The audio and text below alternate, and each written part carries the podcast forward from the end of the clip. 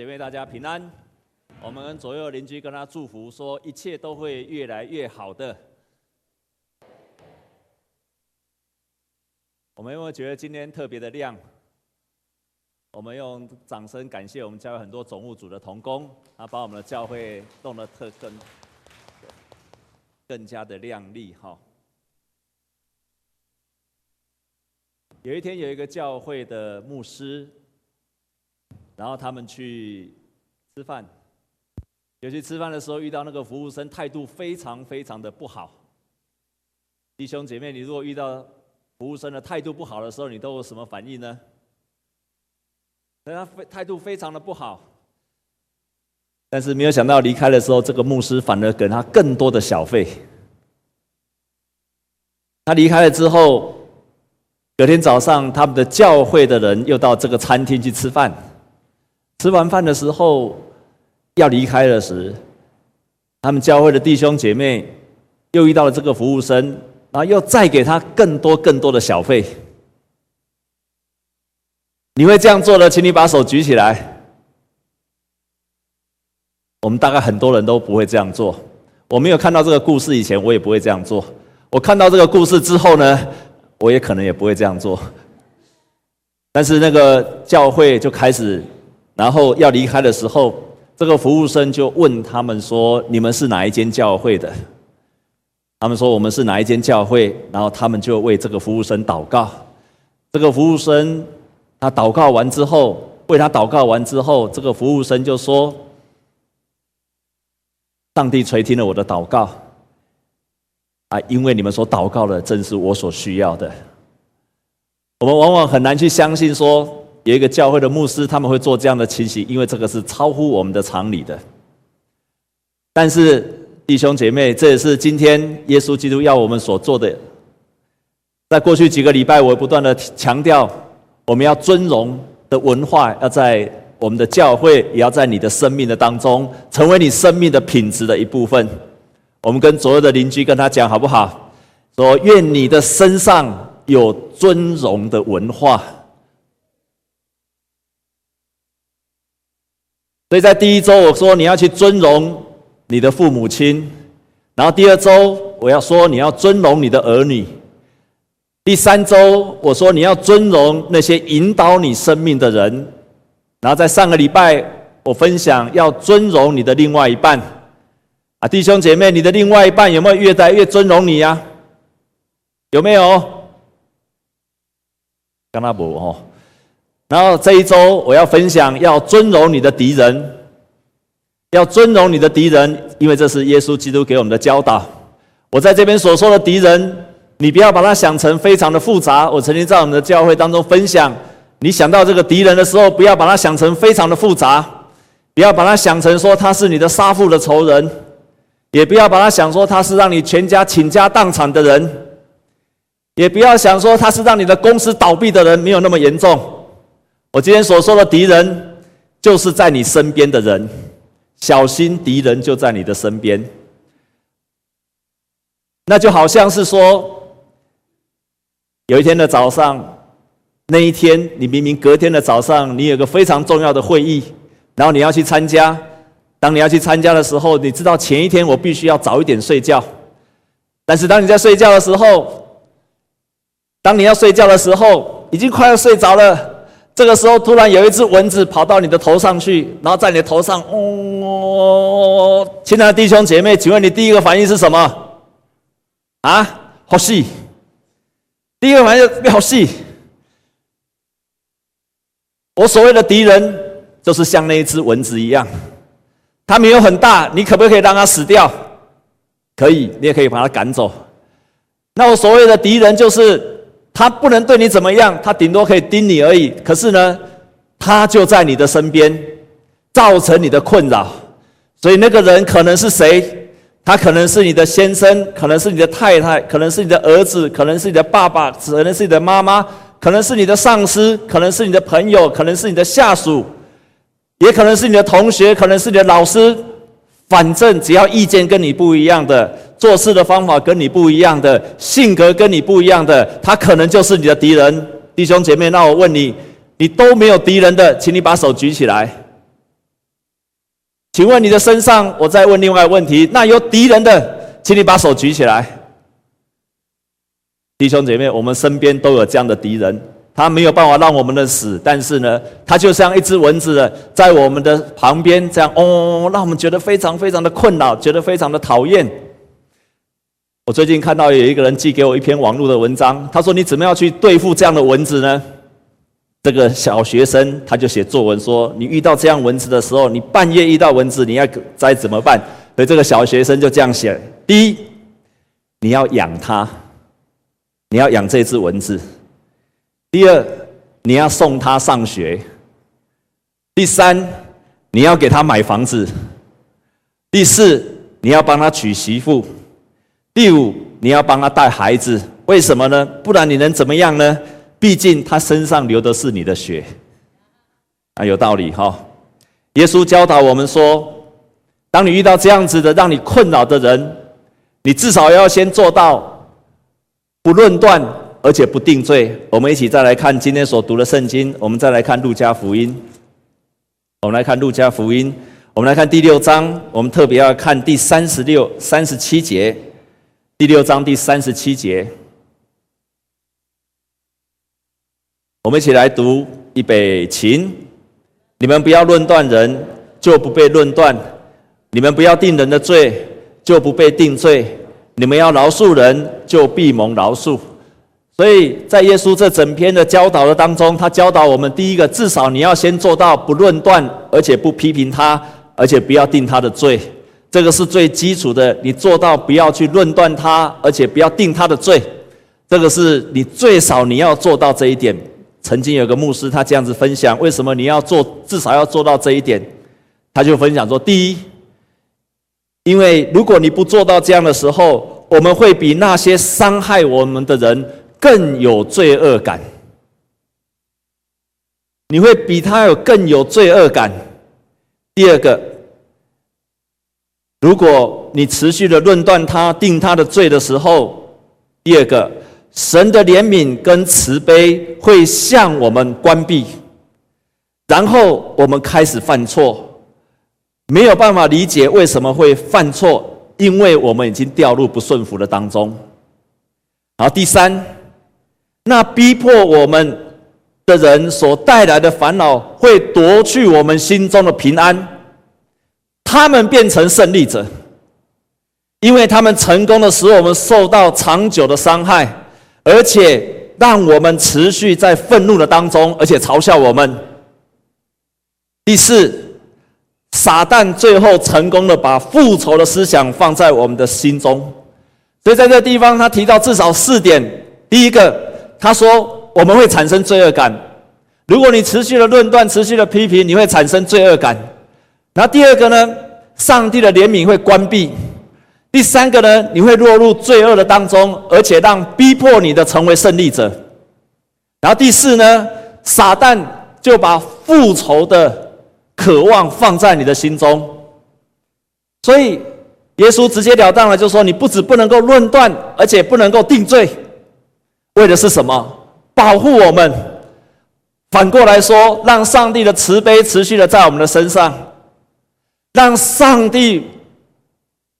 在我们的身上持续的爱在我们的里面，也让上帝保护我们，也让我们从里面得到自由。我们要成为胜利者，而不是对方成为胜利者。所以耶稣的教导直截了当，就是说不要定罪，而且不要论断。至少你要先做到第一第一个，然后第二个，圣经接着说你要做到怎么样呢？要任由他做什么就做什么。我们再来看今天的圣经节，我们再看路加福音好不好？我们来看第六章，第六章，我们来读读第二十九节。我们一起来读二十九节，预备起。有人打你这边的脸，连那边的脸也是由他打；有人夺你的外衣，连里衣也由他拿去。犹太人他们习惯用右手。所以，在马太福音说的更清楚：如果人打你右边的脸，连左边的脸也让他打。弟兄姐妹，你打你右边旁边的人脸打打看。如果旁边的脸你给他打打看，你要打他右边的脸，他的右边是哪一边？你如何打他右边的脸？你要怎么打他右边的脸？这样打是打到哪一边？打到哪一边？左边的脸。所以你要打他右边的脸，你的手要怎么打他？哎，你们试试看嘛！我说真的，啊，你要怎么打他？啊？你一定是反手用你的手背去打他，才能够打到他的右边的脸。那个是代表什么？这样打代表愤怒，这样打代表什么？侮辱他。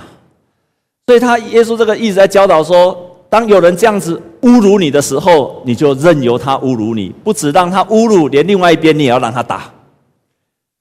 接下来，圣经又接着来说，如果有人夺你的什么衣呀？有人打你的外衣，连里衣也把它夺去。在犹太人规定里面，外衣是不能够拿走的。你最多可以拿人家里衣，因为外衣是一个人维生的。当半夜赶路的时候，他需要外衣能够，可是能够取暖。但在旧约里面明明的规定，你不能够夺取人家的外衣。但是里衣，如果人家把你夺取了，你把他外衣也给他。在马太福音甚至也讲说，如果有人逼你走一里路，你要陪他走两里路。在路加福音没有记载，但是马太福音讲得非常的清楚，不止陪他帮他走一里路，还要走两里路。因为在犹太人那个时候，他们被罗马所统治，所以罗马的士兵非常的强暴，他们往往背了很重的负担、很重的包袱。当他们在行军的时候，他们可以随便拉一个人来，叫他帮他们背他们所有一切的重担。所以他如果要你。走一里路的时候，你就陪他走两里路。所以耶稣就教导的说：“你任由他做什么，你就任由他去做吧。”第一个你要做到，至少你不论断不定罪。第二个，耶稣提醒说你要任由他做什么，但是耶稣最后却更积极的说：“你要为他祷告，而且要为他祝福。”我们一起再来看第三处的经文，一样是同一段的经文。我们再来看这一处的经文，来看第三第二十八节，第二十八节，我们一起来读二十八节，预备，请咒诅你们的要为他祝福，凌辱你们的要为他祷告。有没有很困难？我可以让他做什么就算了，我也可以不要定他的罪。可是耶稣基督却在这个地方。要你更积极的为他祝福，还要为他祷告。弟兄姐妹做得到的，请你把手举起来。有没有很难？非常的难。而且在那个你在生气的当下，你还要为他祷告，还要为他祝福。但是在圣经中当中就是这样子的记载。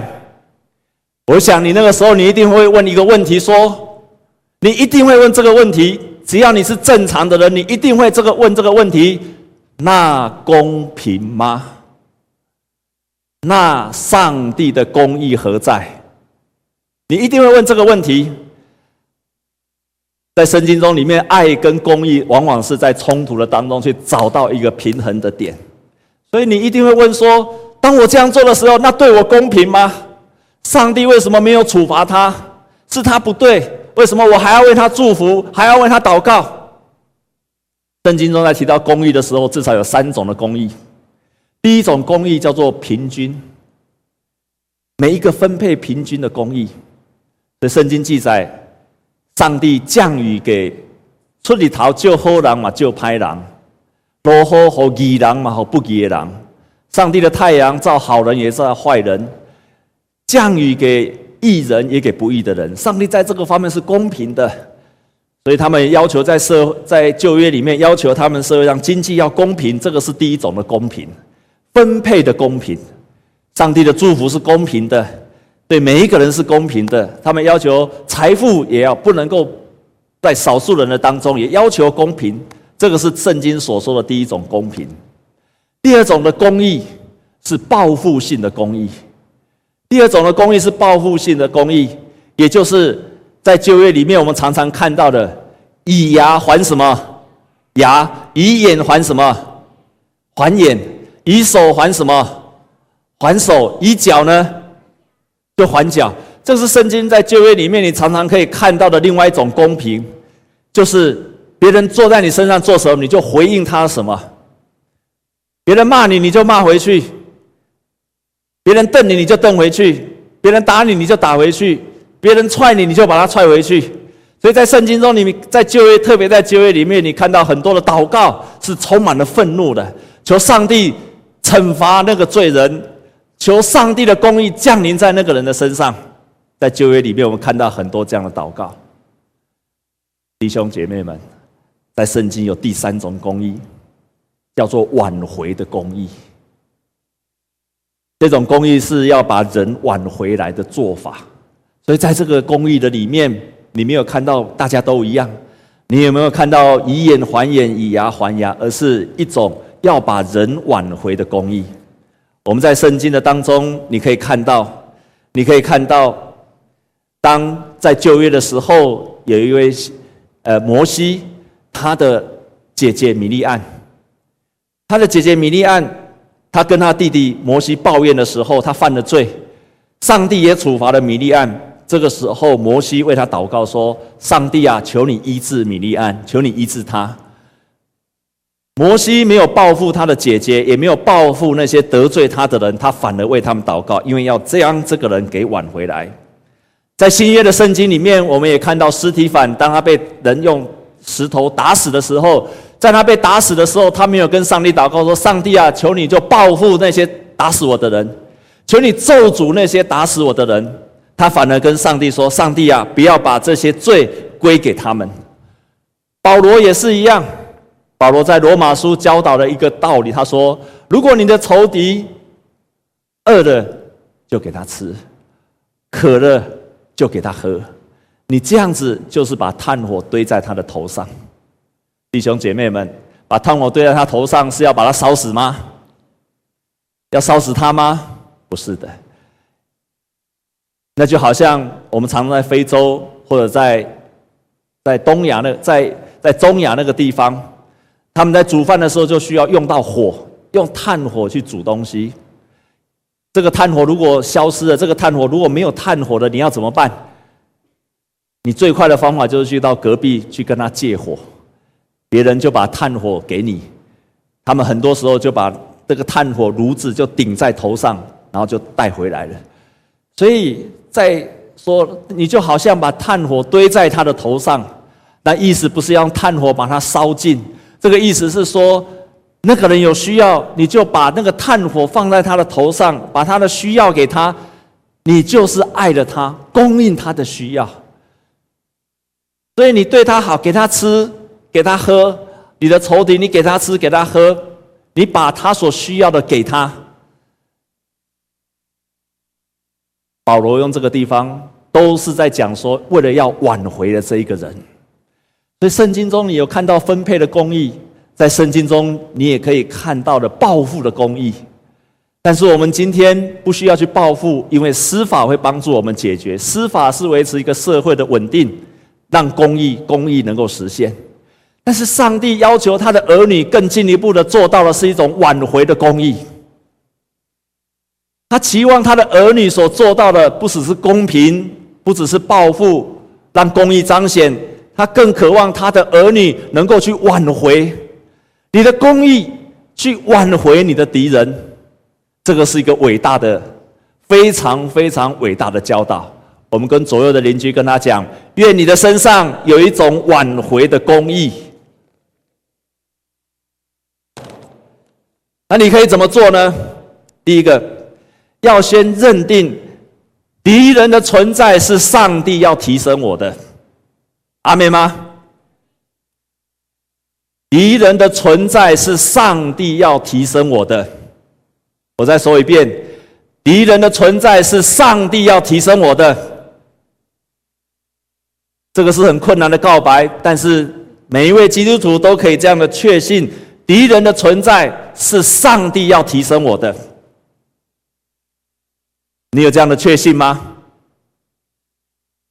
你有这样确信，请你把手举起来。很难，对不对？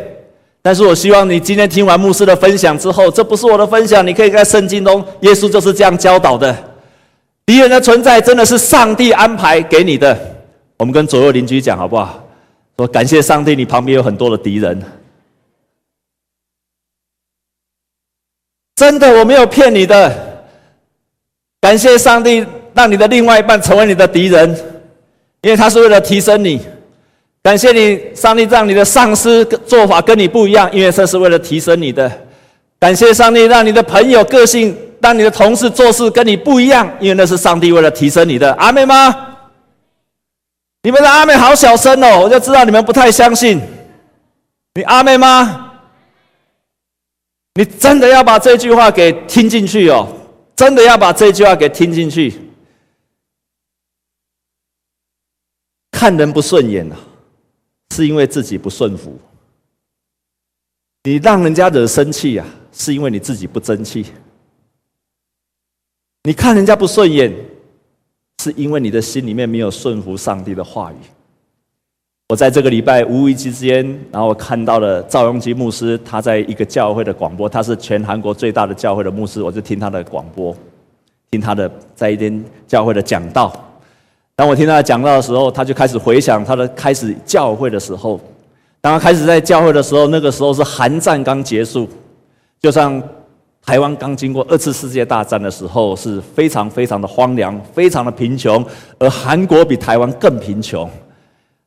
所以在那个到处都是贫民窟的时候，赵牧师他的教会只是一个帐篷而已。当他有一天出去，当他有一天出去传福音，然后他就到了一个富人的家里面去跟他传福音。这个太太的先生是一个酒鬼，然后儿女又非常的潦倒。他们所住的地方是在贫民窟里面，然后这个太太非常辛苦的、非常辛苦的过生活。道牧师就跟他说：“这位太太啊，来信耶稣吧，信耶稣，将来有一天你可以上天堂，多棒啊！你可以上天堂。”这位姐妹就跟他讲说：“牧师，我现在活在地狱的当中，我都快活不下去了，我怎么有办法想到将来还有一天要上天堂？我没有办法想有一天会上天堂。”牧师，不要再跟我讲这种福音了，跟我没有关系。接着赵牧师就被他轰出去了，他就回去了。那是我是赵牧师，我以后都不会再催伊啊，我就不会找他的，我一定找那些人会领受福音的人。于是赵牧师出去了，回去了。当他回去了之后，他就跟上帝祷告说：“是啊，上帝啊，我这样的福音谁要接受？我传这样的福音谁要？”谁要去领受这样的福音？他们现在都活不下去了。我的福音怎么帮助他们呢？所以赵牧师又隔几天又跑去那个家庭，再传福音给他，然后跟他说：“你就跟我到教会去吧，你跟我到教会去，你的生命会改变，你的先生会脱离那个酒鬼的生活，你就带把他带到教会来吧，你就自己先来教会吧，你领受福音，家庭就会改变了。弟兄姐妹，你对教会有没有这样的信心？教会会改变人的生命。”你有没有这样的信心？我非常有信心。我不管你相不相信，我的心里面非常的相信教会会改变这样的家庭跟生命。阿妹吗？你一定要对教会有这样的信心，你也要这样为教会来祷告，好让我们教会每一个人进来的，他的生命会改改变。所以赵牧师去就跟他讲说：“你来我们教会吧，我们教会改变你的家庭，会改变你的生命。你那酒鬼的先生会戒掉酒。”这个太太带就去到教他的教会去参加他的教会去的时候，看到赵牧师的教会，哈哈哈大笑。他说：“牧师啊，你们教会都在漏雨，你们教会比我家里还要破。然后牧师，你看你的生活比我还要苦。牧师啊，我干嘛去你的教会？你活得比我还要惨，你的人生比我还要惨，我干嘛去你的教会呢？所以这个太太就又离开了。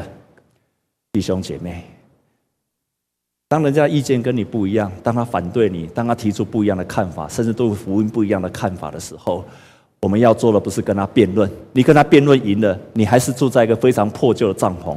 但是从那天起，赵牧师开始去发现说：“是啊，我这样子怎么能够见证上帝？我传的福音如果是这样没有效力的福音，我如何能够帮助那个在贫民窟的人？如果我传的福音不能让人家得着的信心，还有上帝去改变他的时候，那我传的福音有什么作用呢？”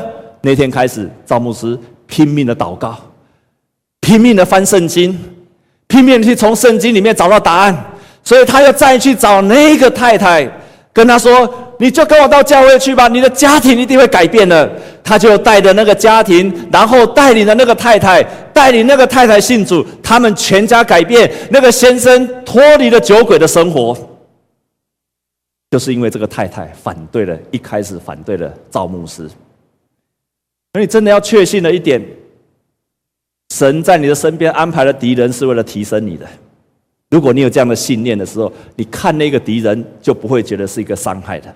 第二个，当我们面对自己的情绪的时候，我们会有痛苦；我们被别人伤害的痛苦的时候，我们要祷告去胜过。一定要学习迫切祷告去胜过。面对痛苦的时候，我们不用去逃避，跟上帝诉说一切的痛苦，直到我们能够感受到上帝怜悯我们的仇敌。直到我们可以感受到，上帝不止怜悯我，也怜悯那个敌人。第三个，我们要爱他，对他好，祝福他，直到他自觉羞愧。我们再来看彼得前书，今天另外出了圣经节，我们来看彼得前书。我们来看彼得前书，在今天的圣经节，我们要看第三章，第三章。我们来读第十四节和第十五节。我们来读十四节跟十五节好吗？预备，请。你们就是为义受苦，也是有福的。不要怕人的威吓，也不要惊慌，只要心里尊主基督为圣。有人问你们心中盼望的缘由，就要常做准备，以温柔敬畏的心。回答个人，然后第十六节，再读十六节，预备，请存着无愧的良心，叫你们在何事上被毁谤，就在何事上可以叫那诬赖你们的在基督里有好品性的人自觉羞愧。所以彼得前书这一段是我非常喜欢的一节，他就是说，如果有人这样威吓你们，如果你们因为为了义受苦。你们不要害怕，反而你们要温柔而且敬畏的心回答他。当你这样做的时候，那个你的仇敌就会因为你的好品性自觉羞愧。就像耶稣他在教导我们的：如果有人逼你走一里路，你要陪他走两里路。当你这样做的时候，他会自觉羞愧。如果有人打你的右边的脸颊，你要连左边也给他打。当你让他打左边的时候，他会自觉羞愧。如果有人抢你的里衣，连外衣给他拿去，他会自觉羞愧；如果有人你的仇敌饿了给他吃，渴了给他喝，他会自觉羞愧；如果有人逼迫你，你用温柔敬畏的心回答他，他会自觉羞愧，就将这一个人给挽回来了。我们就可以挽回这一个人。很有名的。黑人民权运动领袖 Martin Luther King 金恩博士，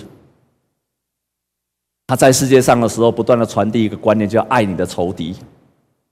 然后在他的有一段话，影响了很多的人，包括后来的南非的总理总统曼德拉，还有影响了柴林。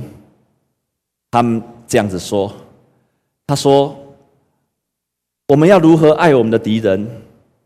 我们必须开发跟维护原谅的能力。没有能力原谅的人，是没有能力爱的人。选择以恨加恨，只能继续的增加仇恨。仇恨就像已经在无星的、没有星空的夜晚，再加添更深的黑暗。黑暗不能赶出黑暗。唯有光才能赶走黑暗，仇恨不能赶走仇恨，只有爱才能赶走仇恨。他接着这样说：“我认为耶稣说爱你的仇敌，这是因为爱在他的里面有一种救赎的能力，而这个能力最终可以转化人的。”这就是耶稣为什么说要爱你的仇敌。我们爱仇敌和逼迫我们的人是没有办法形容的困难，但是它是一种救赎，使我们得到解放，使敌人得着了谦卑。敌人会发现他越来越困难，继续爱我们、恨我们。这是一个救赎，会让我们得到救赎，会让我们的心里面得到释放，让我们的敌人谦卑下来，以至于他再也不能够恨我们了。感谢神教导我们这么棒的真理，感谢神借着耶稣基督教导我们。这么棒的真理，这么好的真理，而且耶稣自己示范出这个真理。亲爱的弟兄姐妹，撒旦最可怕的一件事是做什么？你知道吗？撒旦有一种能力是非常可怕的能力，而这个能力是非常可怕的能力，不是吓你，也不是害你。这个都没不够厉害。魔鬼最可怕的能力是欺骗你、吓你、害你，都不够厉害。他欺骗你，欺骗是一个非常可怕的能力。他欺骗了你什么？他欺骗了你，让你相信一件事情。就是我永远做不到爱仇敌。只要你心里面说我做不到，撒旦就成功了。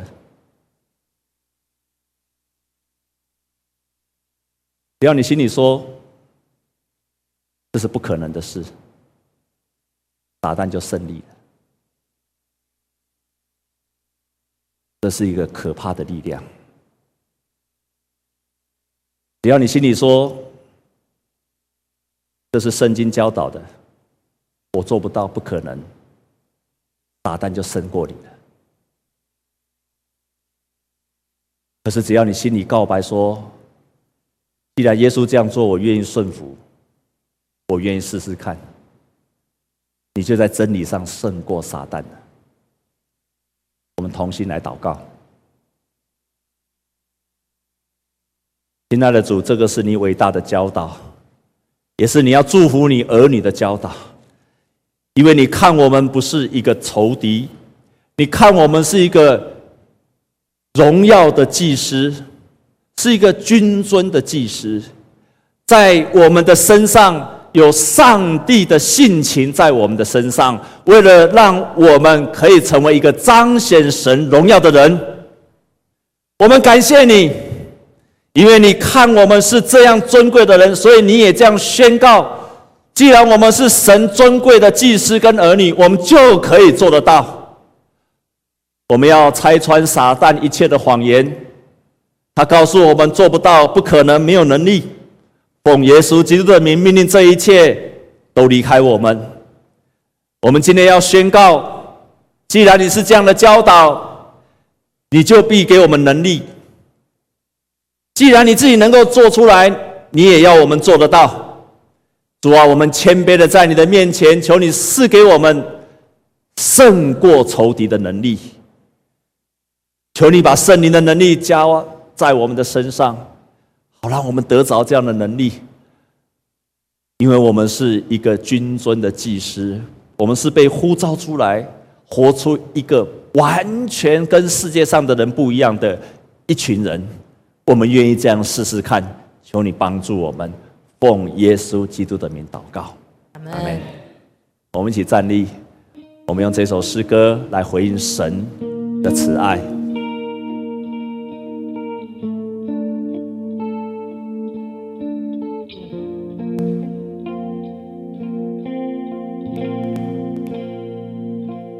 我在这。是因你恩典，我在这是因你慈爱，主耶稣，我如此感恩，都因你丰盛恩典，我在这。典。我在这，是因你慈爱，主耶稣，我如此感恩，都因你丰盛恩典，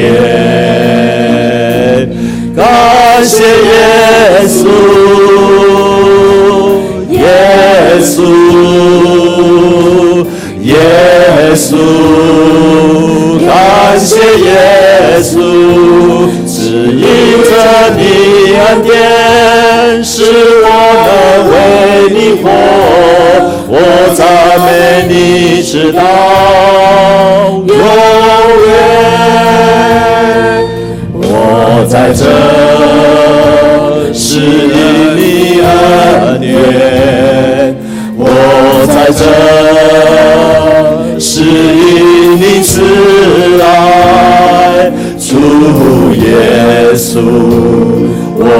如此感恩，都因你丰盛恩典，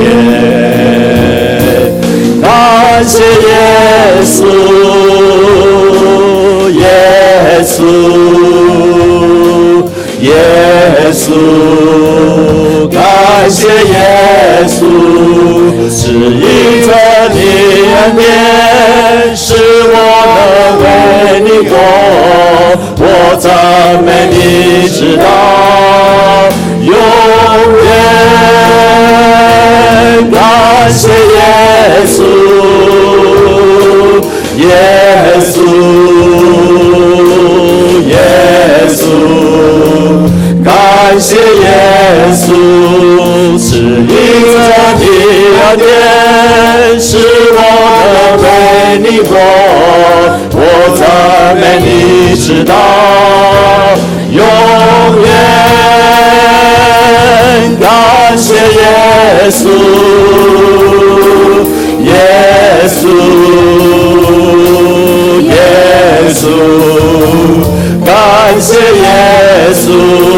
是因着你恩典，使我们为你活，我赞美你直到永远。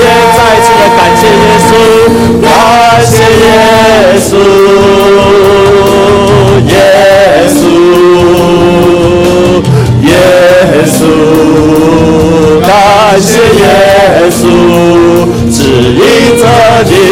典，使我能为你活，我赞美你直到永远。我在这，是因你恩典，我在这，是因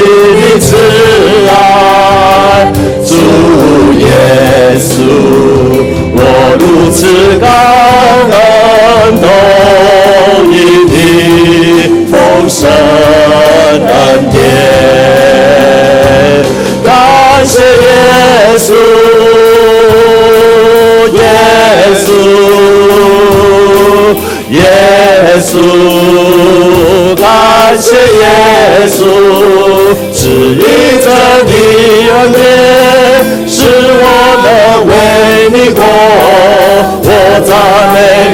知道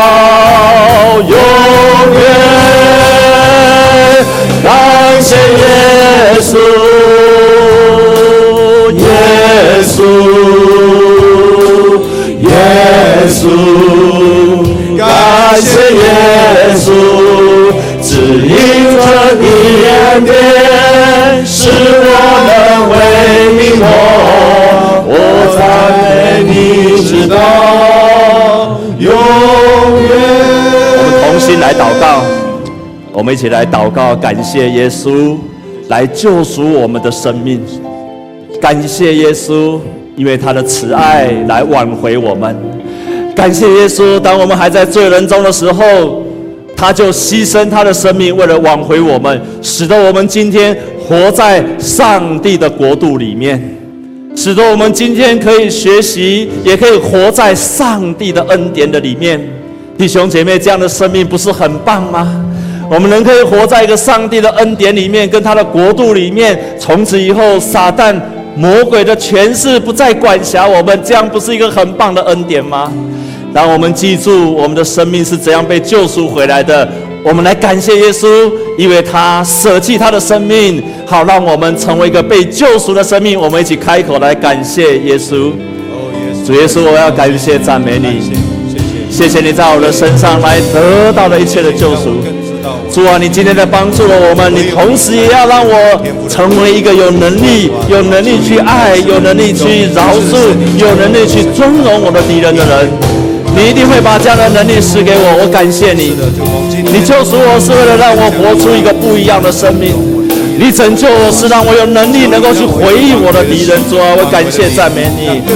撒旦的权势常常让我去忘记了这一点，他常常告诉我不可能，他甚至动了我的气，让我充满了仇恨，然后让我忘记了我是一个被拯救的人。求你就赦免了我们。主啊，求主你就帮助我，让我再一次记得你的恩典是让我从罪恶的当中死。我的生命不再属于撒旦的魔鬼，而是属于你的。主啊，你帮助我，帮助我，让我记住你这样的恩典。谢谢你。亲爱的主，我要感谢赞美你，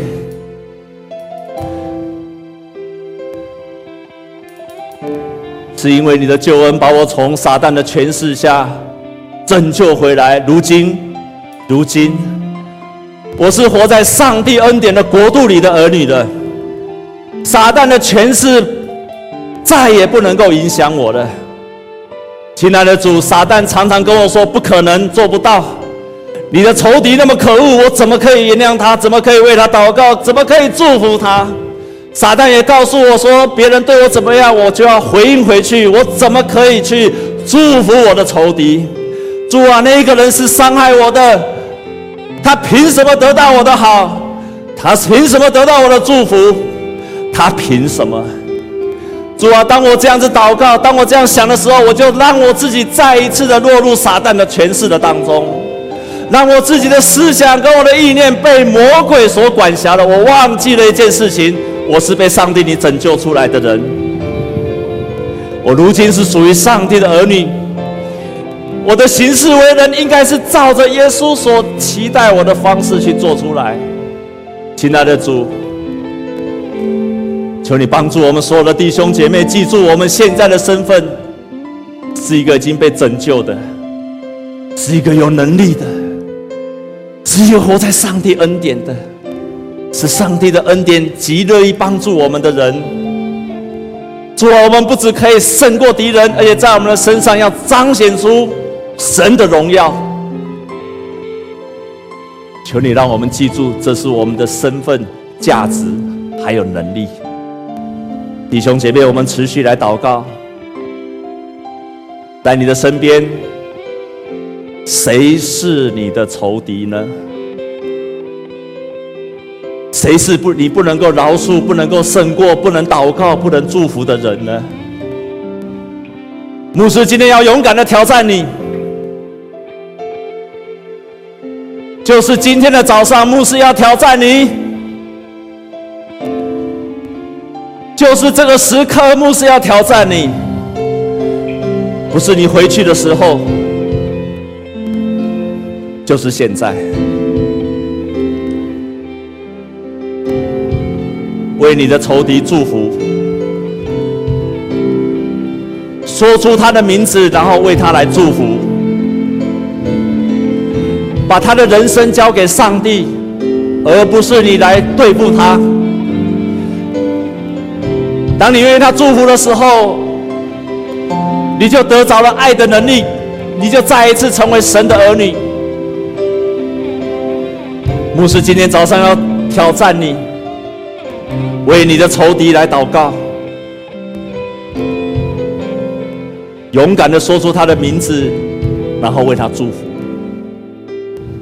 求神带领他，引导他，求神祝福他，求神的怜悯临到你的仇敌的身上。我们一起开口来祷告，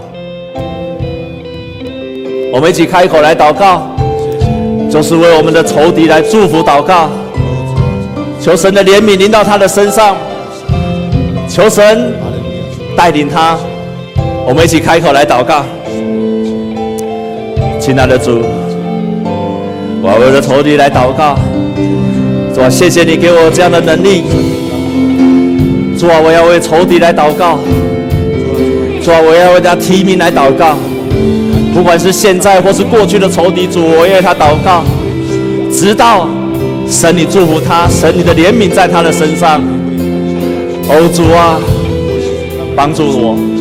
胜过他，主啊，我愿意开口为他祷告，求你的能力在他的身上祝福他。主啊，感谢赞美你，谢谢你给我们这个释放生命的信息，谢谢你给我们有这种释放仇恨的能力。主啊，主啊，我要为我的仇敌来祝福，求你继续的祝福他，带领他。主啊，直到他得着的能力，直到他得着的赦免。直到上帝的怜悯在他的身上，主啊，求主你继续的带领他，带领他。哈利路亚，谢谢上帝，哈利路亚，三彰显的能力。哈利路亚，谢谢神，你继续的彰显你的能力在他身上。主啊，我们来开过来讲祷告，说：觉得他一心彰显你的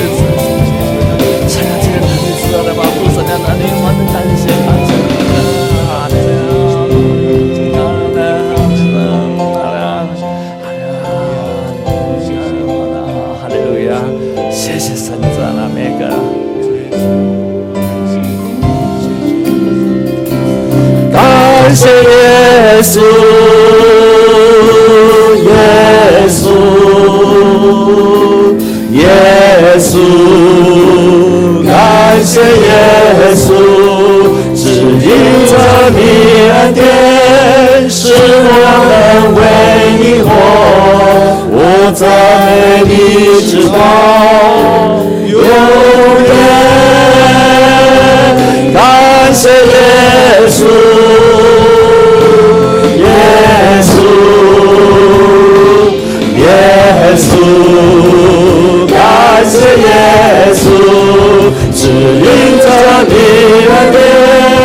是我的为你活，我赞美你直到永远。感谢耶稣，耶稣，耶稣，感谢耶稣。指引着你恩典，使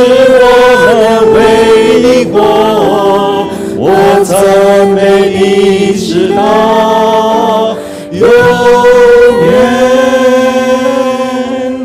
感谢耶稣，耶稣，耶稣。感谢耶稣，指引着你恩典，使我能为你活，我赞美你直到永远。